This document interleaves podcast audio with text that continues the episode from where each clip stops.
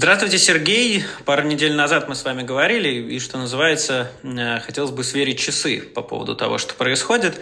Э, и вот э, мы видим со стороны официальных лиц, которые рапортуют, что рубль укрепляется к доллару, что мы теперь диктуем условия Западу, и теперь они все будут покупать за рубли.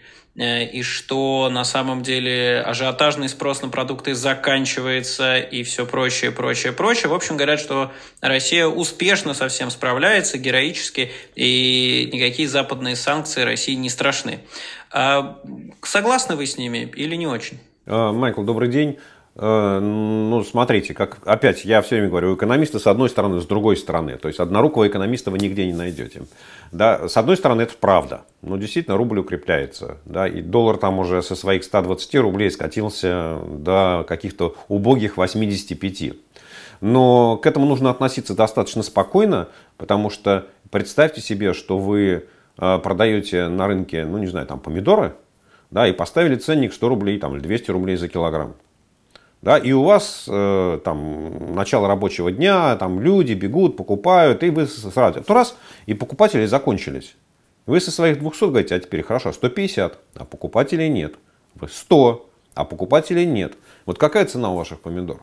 Да, то есть помидоры-то они у вас как лежат, а покупателей нет. Вот Центральный банк создал такую ситуацию на валютном рынке, что покупателей там нет. Да? Ведь на самом деле не секрет, что в условиях такой вот, э, как там, политической дестабилизации основной спрос на валюту шел бы со стороны нерезидентов, которые хотят сбежать из России со страшной скоростью, вот на любых условиях, со стороны населения, которое считает, что доллар и в Африке доллар, ну и со стороны там, богатых россиян, которые считают, что лучше свои сбережения хранить в какой-нибудь другой валюте, а не в, дол- не в рублях. Вот, вот всем этим трем категориям Центральный банк запретил покупать валюту. Ну или там, скажем так, населению можно, компаниям можно, но с комиссией в 12%. То есть ты должен заплатить на 12% больше, чем а, биржевой курс. Ну и тут, конечно, у каждого возникает вопрос, а нужно ли по такой цене покупать? Но самое главное, даже если вы решились купить доллар там вот не по 85 рублей, а там 85 рублей плюс 12%, то есть, грубо говоря, по 95 рублей, то вы этот доллар получаете на свой банковский счет. А с банковского счета вы можете снять только рубли. И тут думаю, слушайте, я, я как-то не понял. Я за 95 рублей покупаю 95 рублей. И, и что я с этого имею? Да? Вот, и вот, вот, вот такая ситуация, конечно, она делает так, что вот, ну, валютный рынок, он в такой в коматозном состоянии. Достаточно посмотреть на обороты на московской бирже. Они там в 5, в 6, в 7 раз меньше, чем были там 2 месяца назад. Да, поэтому вот говорить о том, что там на валютном рынке все спокойно, ну, в общем, да, конечно, но это примерно так же, как продавать помидоры, когда у вас совсем нет покупателей. Определить цену крайне сложно.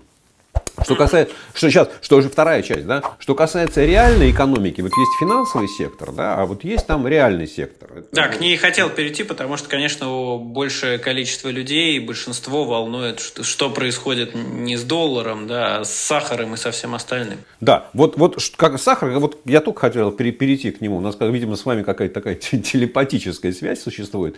А на самом деле сахар это один из тех товаров, которые у россиян пользуются, ну, как доллар, такой же повышенным вниманием в во времена политической турбулентности или экономической неопределенности. А, и некоторое время назад э, торговые сети, продавцы, производители сахара, правительство достигли такого, знаете, как вот соглашения о том, что цена на сахар там не будет расти сильно, что наценка будет ограничиваться. А, и здесь э, торговые сети столкнулись с ситуацией, что они наценку ограничивают, цена на сахар фиксируется, население сметает все, остаются пустые полки. И для любого владельца магазина нет ничего более страшного, чем пустые полки магазинов. Да, потому что после этого тебя начинает вообще сметать все, и ты не понимаешь, что тебе нужно покупать, что не нужно. И, соответственно, торговые сети пишут в правительство письмо, мы выходим из вашего соглашения, потому что мы не можем так жить. Да, и вот выясняется, что реальный сектор, он живет по совсем другим законам. Да, и вообще говоря, сахар там, внутреннего производства, российского производства, он от курса доллара не сильно зависит. Свеклу уже собрали, там, основную часть переработали. Вот. Но проблемы с сахаром остаются. Дальше возникает, импортеры пишут письмо в правительство. Говорят, уважаемое правительство, понимаете, международные шиппинговые компании не хотят контейнеры в Россию отправлять. Мало того, что они не хотят свои контейнеры отправлять, даже если мы еще как-то их повезем там на, на этих самых, на дальнобойщиках или по железной дороге, они не хотят нам свои контейнеры давать. Обычно То есть нам они дают свой контейнер, мы его где-то там сдаем, его перевозят, а здесь мы должны там, соответственно, в каком-то европейском порту загрузить все на эти фуры и фурами гнать в Россию. Но это же получается там сильно дороже, вы нам это снимите, это снимите, денег добавьте. Ну и правительство начинает, вот, что называется, в ручном режиме все это э, управлять. Да? там, самолеты, которые вот уже фактически украли да, у лизинговых компаний. Ну и э, вот как сегодня было очень хорошее интервью Андрея Калмыкова в газете «Коммерсант», вот, где он говорит, что вообще-то говоря, после того, как самолеты из иностранного реестра, из Бермудского, там, перевели в российский, их стоимость обнулилась. То есть владельцы самолетов, все, после того, как их поменяли место регистрации, это означает, что никакие технические регламенты не соблюдаются, и никто не может гарантировать, что самолет обслуживается по правилам по правилам определенным производителям. Соответственно, стоимость самолета обнуляется, потому что все, вот, ну, вот какой, знаете, вы ездите на своей машине, на Тойоте, да, и у вас ее на неделю друг взял и сказал, слушай, я там проблемы были с двигателями, у меня там мой сосед, дядя Вася, мне там что-то там подвинтил. И вы вообще не понимаете, а что там с машиной происходит после этого. Да? И вот эти проблемы, они как снежный ком начинают нарастать. Да, то, что они сегодня не выходят на поверхность, и там вот правительство еще не соображает, да, за что им хватать и о чем говорить, ну, просто экономика так достаточно инерционная. Да. Но вот эти разрушительные процессы, они идут, что называется, знаете, как, как элементы пазла. Вы их начинаете складывать, складывать, складывать. Просто картину мы пока не можем целиком составить. Но то, что экономика рушится прямо на наших глазах, это точно.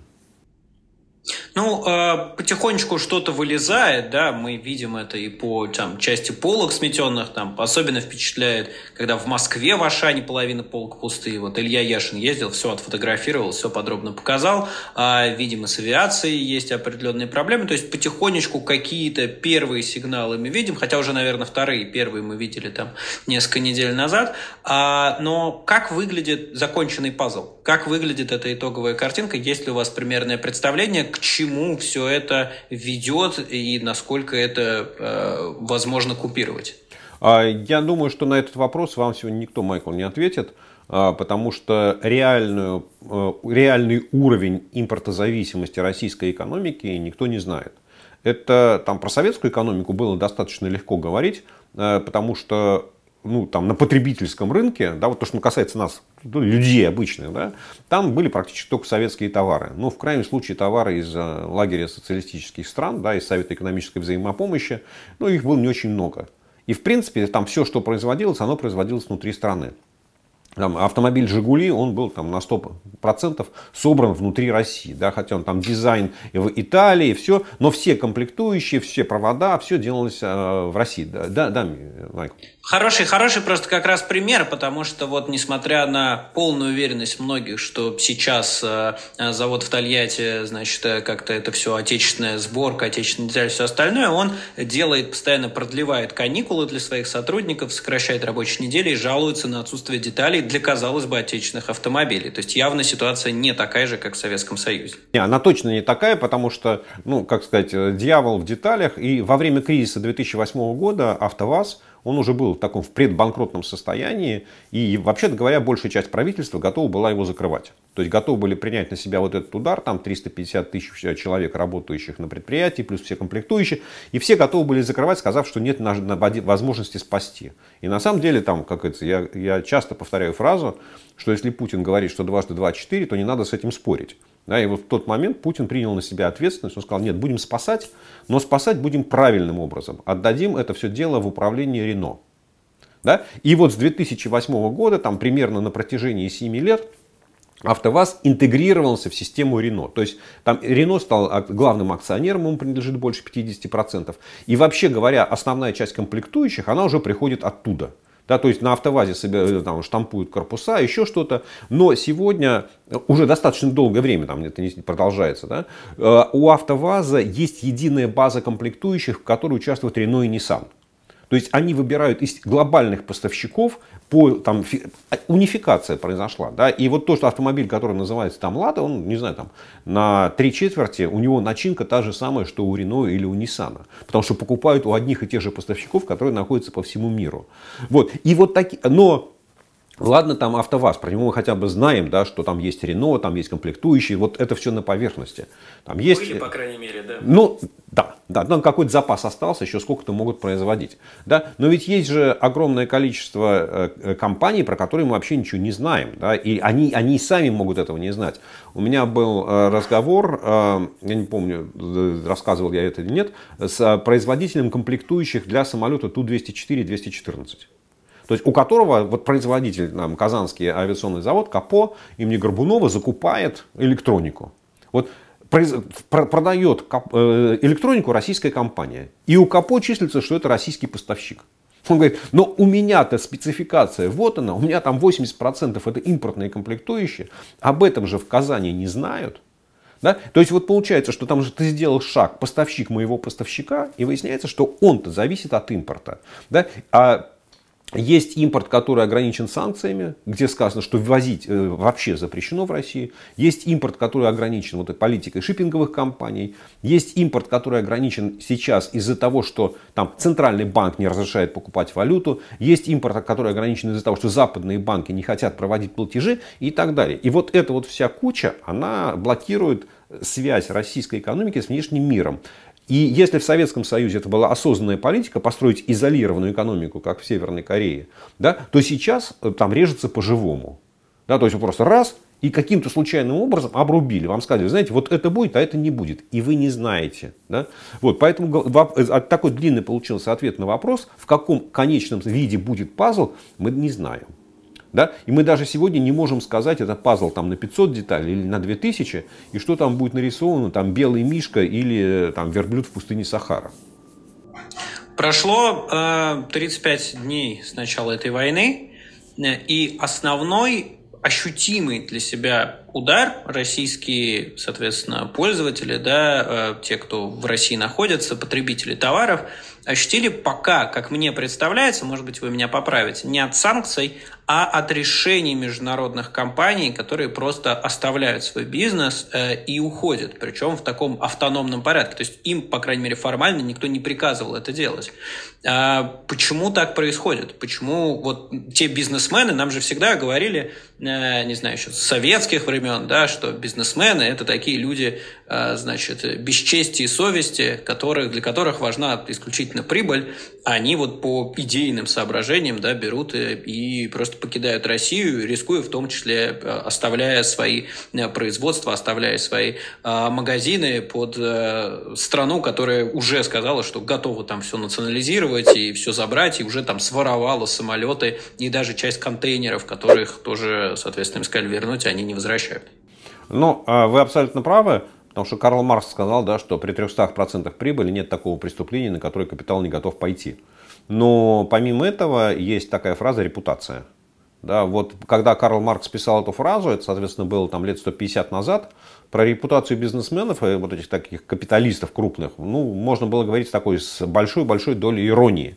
Да, потому что везде были эти бароны-разбойники, которые, в общем, ну, на самом деле их поведение каких-то там американских капиталистов, миллиардеров, там, не знаю, 1870-х, 80-х годов, оно, в общем, было таким достаточно жестким и нечеловеколюбивым. Вот. Но с тех пор прошло 150 лет, нравы человечества изменились, отношение к человеческой жизни изменилось, э, и сегодня для западных бизнесменов участие экономич... Э, участие, э, ведение бизнеса в стране, которая ведет агрессивную войну в центре Европы, ну, это вот примерно как в 1943 году поехать в Германию пожать руку Гитлеру. Вот есть вещи, которые, на которые они не готовы пойти ни при каких обстоятельствах. Они готовы понести убытки, они готовы понести большие убытки, они готовы там, потерять весь свой бизнес и там, не вернуться в Россию в течение ближайших десятилетий. Да, ведь на самом деле, ну, я, в принципе, сказать, что бизнес совсем к этому не готов, но это тоже неправда. А в 1917 году ну, там, э, Советская Россия национализировала огромную часть иностранного бизнеса. Да, ну, там прошло там, условно говоря, 90 лет, и там всякие Сименсы и прочие, они вернулись, да, хотя у них там в 1917 отобрали. Вот, поэтому есть, есть такое слово репутация, но, видимо, там, э, людям, которые задают вопрос, почему они уходят, это слово не очень знакомо, надо почитать словари. Угу. Скажите, пожалуйста, а при этом я так понимаю, что российский потребитель, наверное, уже не столь заманчив э, вообще для кого-либо, потому что мы видим рост цен, причем рост цен э, связанный не всегда понятно с чем, наверное, вам понятнее, потому что мы вот, например, продукты отслеживаем и видим, что по борщевому набору достаточно большой рост цен, хотя, казалось бы, мы не возим его из Америки, по крайней мере, не должны, э, и, значит, как-то его это не должно было коснуться, и люди, ну, у них проседают доходы, и ну, с таким ростом цен многие уже вынуждены от чего-то отказываться. Соответственно, вопрос два, действительно, насколько все происходящее скажется на потреблении россиянина, и второе, почему растет вообще все, независимо от того, импортное оно или не импортное. А, вопрос первый, насколько упадет жизненный уровень россиян. Ну вот опять, мы говорим о средней температуре по больнице, да, и понятно, что мы не можем вот каждого конкретного человека взять, и мы можем какие-то такие агрегированные данные. Я э, там проделал статистическое упражнение, значит, есть данные Росстата по инфляции за первые два месяца.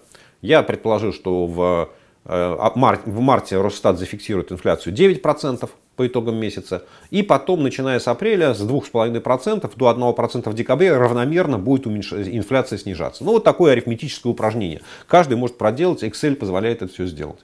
А у меня получилась инфляция 30% за год. Да? Это при том, что услуги, мы понимаем, они будут контролироваться государством и будут расти, не знаю, там, на 4, 5, 6%, да? а товары там, продовольственные будут расти там, на 40-45%, а непродовольственные там, насколько получится. Да? Какие-то не вырастут вообще, а какие-то вырастут на 60-70%. На 70%. Вот, соответственно, вот инфляция растет на 30%, а дальше мы считаем, окей, скупой министр финансов Силуанов, насколько он проиндексирует там пенсии и зарплаты бюджетникам. Ну, думаю, что вот сейчас у них там 8% заложено в бюджет. А, ну, давайте предположим, что еще он расщедрится, еще процентов на 10 проиндексирует. Да? И это означает, что вот там зарплаты бюджетников и пенсии просядут в реальном выражении процентов на там, 10-12. Там частный бизнес, кто-то проиндексирует зарплаты, может быть, и на 30%, кто-то закроется совсем. Ну, давайте предположим, что там на 25%. Ну, вот у нас где-то получается, там, не знаю, процентов на 7-8, вот текущие доходы населения, да, это ми, ми, ну, такая очень скромная оценка, знаете, вот что мы с вами прямо на пальцах посчитали. Да? Но если мы вспомним кризис 2014-2015 годов, то там доходы населения в реальном выражении упали на 10% за первый год потому что упали инвестиционные доходы, да, прекратилась выплата дивидендов, там котировки акций обрушились, финансовые рынки были заморожены, люди потеряли какие-то доходы, там, потеряли кредиты. В общем, короче говоря, я думаю, что вот так от 8 до 10 процентов падения реального уровня жизни в России в этом году оно должно случиться. Ну вот это вот такая вот оценка. Почему дорожают не импортные товары? Ну, все очень просто. Представьте себе, опять мы возвращаемся к нашим помидорам любимым. Да? У вас есть там российские, э, российские помидоры и турецкие помидоры. Но и по каким, ну, не совсем хороший пример, но предположим, да, вот там Турция, она к санкциям не присоединилась, но по каким-то причинам самолеты из Турции вам помидоры не привозят. И у вас остаются только российские. И вы знаете, что вы продавали там перед этим, ну не знаю, там 100 э, килограммов помидоров в день. Из них 50 было российских по цене, не знаю, там 100 рублей. И 50 килограммов турецких по цене 150. Вот турецких помидоров нет, и у вас осталось только 50 килограммов российских, а спрос на 100 килограммов в день. Что вы будете делать? Конечно, повышать цены. Любой, вот как это, законы экономики никто не отменял. Вам нужно найти равновесный уровень, чтобы при, там, продать 50 килограммов. И уже выясняется, что их нужно продавать дороже, чем турецкие 150. А там, чтобы рынок был в равновесии, вы как продавец не можете допускать пустого прилавка. Да? То есть вам нужно найти какой-то уровень, там, не знаю, 170 килограмм, рублей за килограмм, 180 рублей за килограмм, для того, чтобы у вас на прилавке помидоры всегда лежали. Вот Собственно говоря, очень простое объяснение. Если выпадает какая-то группа товаров, которые приходят по импорту, значит вам нужно компенсировать это более быстрым повышением цен на товары российского производства. Вы знаете, я хочу немного остановиться на вот этой базовой истории экономической про спрос и предложение. Объясню почему. Значит, власти и многие, так сказать, СМИ и патриотические силы, как они себя называют, они объясняют рост цен на продукты, в том числе в торговых сетях, очень просто для себя. И я так понимаю, что эта логика не чужда и Владимиру Путину, который в интервью с Ванденко рассказывал, что бизнесмен всегда торгаш э, и прочее, жулик. прочее. Майкл, жулик. Жулик. Не-не-не, он не торгаш, он жулик. Вот, вот, вот, это вот. принципиальная э, разница. И эта идея, она как бы прям буйствует, и люди прям пишут, что вот это все чертовые, значит, бизнесмены, чертовые спекулянты, которые повышают цены, чтобы нажиться на горе людей, которые, значит, не могут что-то купить. А можете чуть детальнее описать, ну, как бы странно это не звучало, да, как работает экономика и ценообразование? Ну, Майкл, я же на самом деле только что рассказал это про помидоры, да? А, вот а восприятие, что бизнесмен это жулик, это вот, ну, что называется, чекистская позиция, не знаю, образца середины 70-х годов, да, когда все, что было частный бизнес, оно было запрещено законом, и все было нелегально. И тогда действительно там э, были, что называется, вот эти вот цеховики, как их тогда называли, люди, которые там создавали э, там, неразрешенные законом частные предприятия, которые работали там, в гаражах, ну, так же, как Microsoft, да, ну, там Microsoft, условно говоря, создавал компьютер в гараже, э, Билл Гейтс, да, а там российские цеховики там в цехах своего предприятия делали какую-то продукцию, которую потом продавали на рынках. Вот. А, Все очень просто. То есть, э, если у вас есть там, что-то вы производите, и что-то вы продаете, ваша задача, чтобы покупатели потенциальные всегда знали о наличии у вас товара. Да, что вы это продаете. При этом, постольку, поскольку у вас текущее производство, ваш интерес состоит в том, чтобы товар на прилавке магазина был, но чтобы ситуации, когда вы производите и не можете продать, не было. Соответственно, вот когда, что происходит, когда там помидоры турецкие исчезают, мы знаем. Да? То есть турецкие помидоры исчезли, чтобы у вас помидоры всегда были на прилавке, вы понимаете, поднимаете цены на отечественные помидоры. Предположим, ситуация поменялась. Предположим, там э, Путин с Эрдоганом договорились и построили какой-то объездной путь, и турецкие помидоры валом пошли в Россию.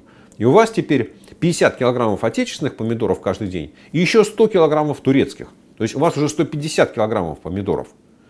А продавать-то их надо, и вы понимаете, что вам нужно опускать цены. И тогда у вас начинается, что цены на отечественные помидоры со 100 рублей упадают там куда-нибудь на 80 или на 70. Цены на турецкие помидоры снижаются со 150 на 120. То есть вы, как продавец, который вот отвечает за состояние своих полок, вы реагируете на тот спрос, который есть. Если спрос растет, вы цену повышаете, если спрос падает, вы цену понижаете. Вот так работает экономика, да, и никакого жульничества здесь нет. Вы как э, продавец, вы как вот человек, компания, бизнес, который что-то продает, ну, производит и продает, или покупает там в Турции и продает в России, вы, вы заинтересованы в том, чтобы у вас запасы не росли, но в то же время, чтобы товар всегда был на прилавке. Ну, то есть у цены во многом распределительная функция да, в, в, в этом уравнении. То есть, чтобы э, не исчезало все, это вот то, что мы видим в этом ажиотажном спросе сейчас на разные категории товаров, насколько я понимаю. Да, конечно. То есть задача цены сделать так, чтобы товар всегда присутствовал, что, чтобы э, люди и те, кто производит, и те, кто покупают, знали, сколько что стоит. То есть, ну, на самом деле, мы, по-моему, в прошлый раз с вами на эту тему говорили, э, вот то, что сделал Центральный банк, когда он на 4 недели заморозил российский фондовый рынок, или то, что он сейчас сделал с, э, с курсом рубля, да, когда он просто ограничивает искусственный э, там, спрос на него, это означает, что финансовые активы исчезли, их цена равна нулю. Да? То есть, если вашими акциями нельзя сегодня торговать на московской бирже, вы не знаете, сколько они стоят. Да? Если сегодня там, Министерство транспорта приказало перевести иностранные самолеты в российские реестры, у этих самолетов исчезает цена. Потому что их никто в этом состоянии покупать вот по той цене, которая у них была вчера. Вчера они были зарегистрированы в Бермудском реестре и стоили условно там, 70 миллионов долларов за самолет. Сегодня вы перевели его в российский реестр. Вот, в принципе, самолет, вот, что называется, подпись на бумажке проявилась. И все, у самолета исчезла цена, потому что вот нету такого рынка. Да? Вот да, конечно, цена это индикатор того, сколько стоит товар. И это информационный ресурс. Угу. Скажите, пожалуйста, есть отдельные категории населения, э, которых, ну, иногда их считают путинским электоратом, иногда нет, но это там условные 20 миллионов, которые жили за чертой бедности или на ее пороге, да, там Росстат мухлевал немножечко с данными, поэтому эта цифра немножечко плавала последние годы, и есть достаточно большое количество людей, которых, ну, нельзя отнести к категории прям бедные, но мягко говоря, не богатые. Да? То есть люди, у которых почти нет запасов, а, у которых, э, собственно, их доход уходит напрямую на продукты питания, и это является основной категорией их расходов, занимая 70-80% их бюджета как их жизнь изменится? Можно ли понять вот даже по тем пока отголоскам э, того будущего пазла, который мы сейчас уже видим? Да, конечно, можно. Пап, ты что, будешь меньше пить? Нет, сынок, ты будешь меньше есть. Вот и все, да. Ведь мы, мы, мы же очень хорошо понимаем, да, что люди, у которых, которые живут от зарплаты до зарплаты, э, у них выбора особого нет. У них задача прожить.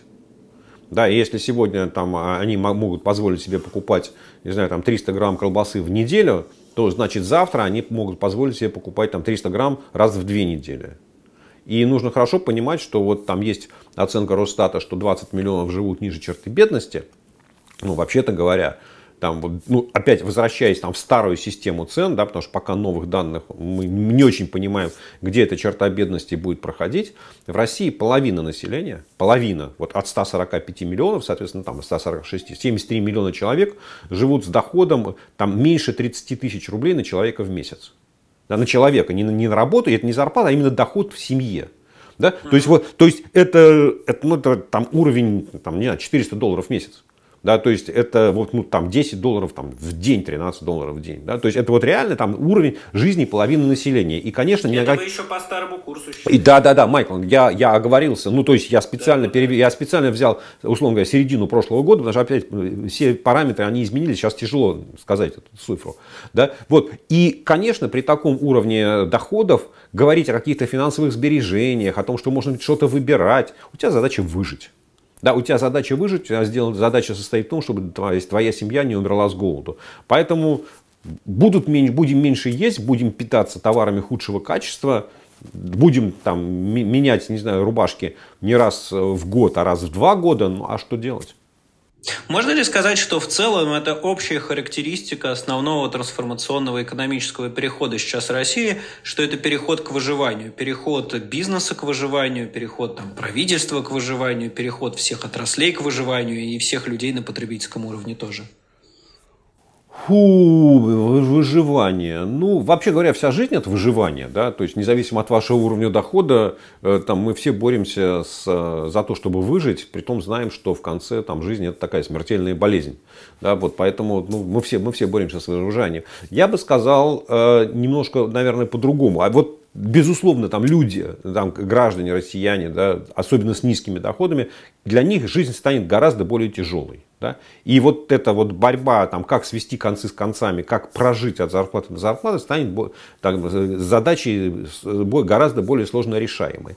Для правительства, для бизнеса, мне кажется, что это задача, эм, как сказать, поиска своего места. На самом деле она вот в чем-то будет напоминать э, там, переход от советской экономики к рыночной экономике. Да? Потому что когда была советская экономика, ты очень хорошо понимал, что, тебя, что ты можешь произвести, потому что у тебя было министерство, у тебя был госплан, у тебя был госнаб, тебе говорили, здесь покупаешь, это делаешь и продаешь сюда. Когда все это дело исчезло, тебе выяснилось, что тебе нужно неожиданно придумать. Ты, ты вообще-то говоря, должен где-то что-то купить, и на том оборудовании, которое у тебя что-то есть, ты должен что-то произвести, и потом еще понять, где ты это должен продать. А сегодня для очень многих российских предприятий, ну и, соответственно, потом это уже будет как тем или иным образом транслироваться на уровень правительства, которое будет там, ломать э, регулирующие конструкции, менять правила, состоит в том, что, окей, а вот опять, у меня есть какой-то набор оборудования, у меня есть какой-то набор, там, то, что называется производственные фонды, и где я и что могу купить в России, чтобы здесь что-то произвести, а потом еще это что-то продать. То есть вопрос подбора таких комплектующих, подбор, подбора сырья, да, подбора поставщиков, подбора сервиса, чтобы вот ваша, что называется, вот, компания, ваш завод, ваша фабрика могли что-то произвести. Потому что если, не знаю, опять вы производите автомобиль «Жигули», да, которым там все вы считаете отечественное, но есть какой-то один провод, который вы импортируете из Японии, этого провода нет, его в России никто не производит, то автомобиль «Жигули», вот то, как он называется, там «Гранта», «Веста» или как-то еще, вы его произвести не можете. И у вас начинается там, э, нужно придумать, окей, значит, нам нужно вместо этого провода поставить российский кабель, а поскольку, поскольку мы ставим российский кабель, нам еще нужно будет заменить здесь какие-нибудь, не знаю, там реле. А если мы меняем реле, то нам нужно заменить это, а потом нам нужно заменить это. И в результате у нас появляется совершенно другой автомобиль, мы его должны по-новому называть, по-новому позиционировать и так далее. Да? То есть это, вот, я бы сказал, такой вот поиск себя. То есть, вообще говоря, что ты можешь сделать э, в новых условиях. Ну, этот поиск себя, он идет уже достаточно долго, насколько я понимаю. Про импортозамещение нам рассказывали последние 8 лет. А, насколько удачен этот опыт? А, то, что нам рассказывали про э, импортозамещение, вообще говоря, к реальной жизни это имело очень маленькое отношение. А, потому что э, ну, импортозамещение на продовольственном рынке, то, что касалось населения, то, что было связано с путинскими контрсанкциями, ну, э, надо, было, надо понимать, да, что главный элемент этого импортозамещения состоял в том, что вместо французских и итальянских сыров поступили сыры из там, Швейцарии, из Аргентины, не знаю, и, там, еще из каких-то других стран, которые к санкциям не присоединились. Да? А вместо французских устриц приехали белорусские устрицы. Вот, поэтому там вот импортозамещение на продовольственном рынке, оно ну, как-то не сложилось. Там э, опять а в России с 99 -го года там идет устойчивый, я много раз об этом говорил, рост сельского хозяйства по разным причинам, в том числе и по причинам достаточно хорошей э, конструкции бюджетных субсидий, которая была построена там в середине 2000-х годов. Вот, и сельское хозяйство никак не отреагировало на введенные Путиным контрсанкции. То есть разговор о том, что э, на, нас это самое, нас, а, а, а, нам ввели контрсанкции, и мы стали крепчать, у нас сельское хозяйство неимоверно выросло, это неправда. Статистика этого не подтверждает. Да. То есть сельское хозяйство не стало расти быстрее, а с 2018 года оно даже стало расти медленнее. Вот потому что ну, даже в сельском хозяйстве у вас ничего не... У вас, во-первых, аграрный год занимает... Аграрный цикл занимает минимум год, да, а там, условно, если вы выращиваете яблоки, то это там лет 5 цикл, да, если вы начали сажать сад, ну и, и так далее. Вот. А, э, импортозамещение в основном касалось оборонного сектора. Да, то есть вот все те программы, которые правительство утверждало, все деньги, которые там сотни миллиардов э, рублей тратились, они касались на то, чтобы отказаться от импортных комплектующих при производстве вооружения, от импортного оборудования. Да, там какой-то ну, в значительной мере прогресс был достигнут, но опять если так я помню на вскидку, там в районе 2013 года э, там, до, там 70% комплектующих для вооружений было российского производства, сейчас этот уровень вырос где-то там чуть выше 90. Но это все равно не, не означает, что полностью там российское вооружение стало импортонезависимым. Вот. Но, но в, мирной, в мирном гражданском, что называется, э, в гражданском секторе экономики ну, ничего реально не случилось. Последнее, что спрошу, э, насколько я понял из ваших слов, импортозамещение – это было буквально замещение импорта другим импортом, то есть другими странами. А сработает ли это в этот раз? Ну, то есть есть ли страны, которые готовы будут, и у них будет возможность предоставить России необходимые ресурсы, технологии, комплектующие и все остальное. Было много надежд на Китай, но, по крайней мере, пока они, насколько я понимаю, не сильно оправдываются, потому что запчасти для самолетов он это а, поставлять отказался, а, телефонов количество поставок сократил. Вот, в общем, есть ли у России какие-то экономические союзники, может быть, изгои э, или не изгои, которые могут заместить, если не все то, чего Россия лишилась, то хотя бы часть? Э, Майкл, кому война, кому мать родна, да, и, конечно, опять вот вспоминаем того же самого Карла Маркса, 300% прибыли, они никому еще не мешали. И, естественно, не... Кроме тех, у кого репутация. Как а, кроме тех, кроме тех, кроме тех, да, кто заботится о своей репутации. А, вот. Э, но даже им 300% прибыли не мешает. Тут вопрос, готовы ли вы разменять их на репутацию или не готовы. И очевидно, что не все страны мира присоединились к санкциям. И там самая крупнейшая такая фабрика мировая, Китай, к санкциям не присоединилась, хотя по многим очень параметрам, там, например, китайские банки соблюдают режим санкций, не заявляя о том, что присоединились. Китайские компании отказываются обслуживать Россия, вот самолеты, которые российские, российское правительство украло у лизингодержателей, да, у владельцев этих компаний. Вот. Но сказать, что там вообще ничего нельзя будет заменить, это тоже будет неправда. Но, вот, например, самолеты заменить нельзя. Да, потому что, да, Китай там производит какой-то свой самолет, но он настолько низкого качества, что я сильно сомневаюсь, что там российские авиакомпании готовы его покупать. А тем более, что дело же не в том, что купить самолет. Да? Просто если бы закупать китайские самолеты, во-первых, их нужно закупать много. Да? Во-вторых, это означает, что нужно строить сервисное обслуживание. Да? Это запчасти. Ну, в общем, короче говоря, это огромный проект. Да? И там, не знаю, там э, парк лизинговых самолетов России, его там стоимость оценивалась там, в 20 миллиардов долларов. Вот если сейчас все самолеты отдать лизингодателям, то России нужно было хорошо, давайте предположим, что китайские самолеты в два раза дешевле. Да, то нужно российским авиакомпаниям найти где-то 10 миллиардов долларов, чтобы вот подписать соглашение, да, там, заплатить авансы. Ну, и, а самое главное, что у Китая нет столько самолетов. Да, то есть он же их не может достать. Вот. Но вот с китайскими с самолетами проблемы нет. Да? Ну, потому что это реально, там, нам это может нравиться, нам может не нравиться, но есть монополия Боинга и Airbus на вот этот класс самолетов. И их ничем заменить никто в мире не может.